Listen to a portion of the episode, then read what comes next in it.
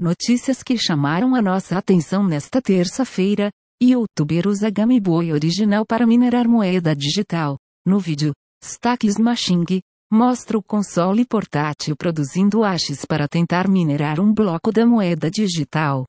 A conexão aos nós e a rede da moeda foram realizados através da porta utilizada para jogos multiplayer e com a ajuda de um Raspberry Pi.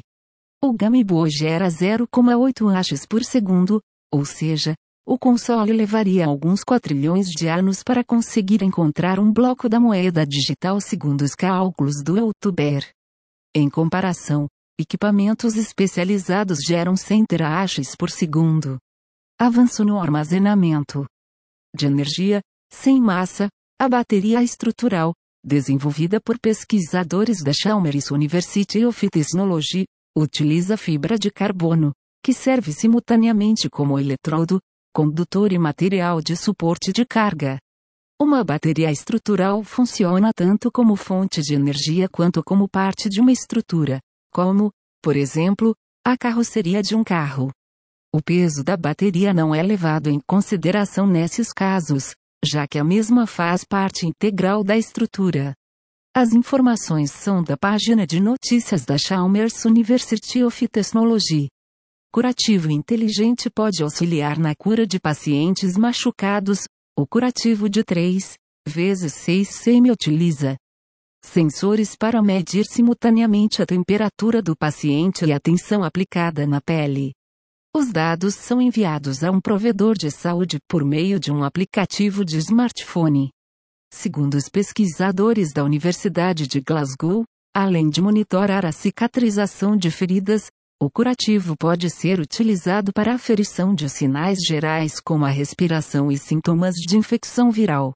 As informações são da Spectrum. A expande programa de reparos independentes para o Brasil. O programa oferece a qualquer assistência técnica o acesso a peças e ferramentas originais, além dos manuais e diagnósticos para reparos de produtos da marca fora da garantia. A partir desta semana, Técnicos interessados poderão se inscrever no programa através do site de suporte da companhia. As informações são da página de imprensa da Apple. Comando estratégico do ZEUA aposta tweet incompreensível e depois emite resposta oficial.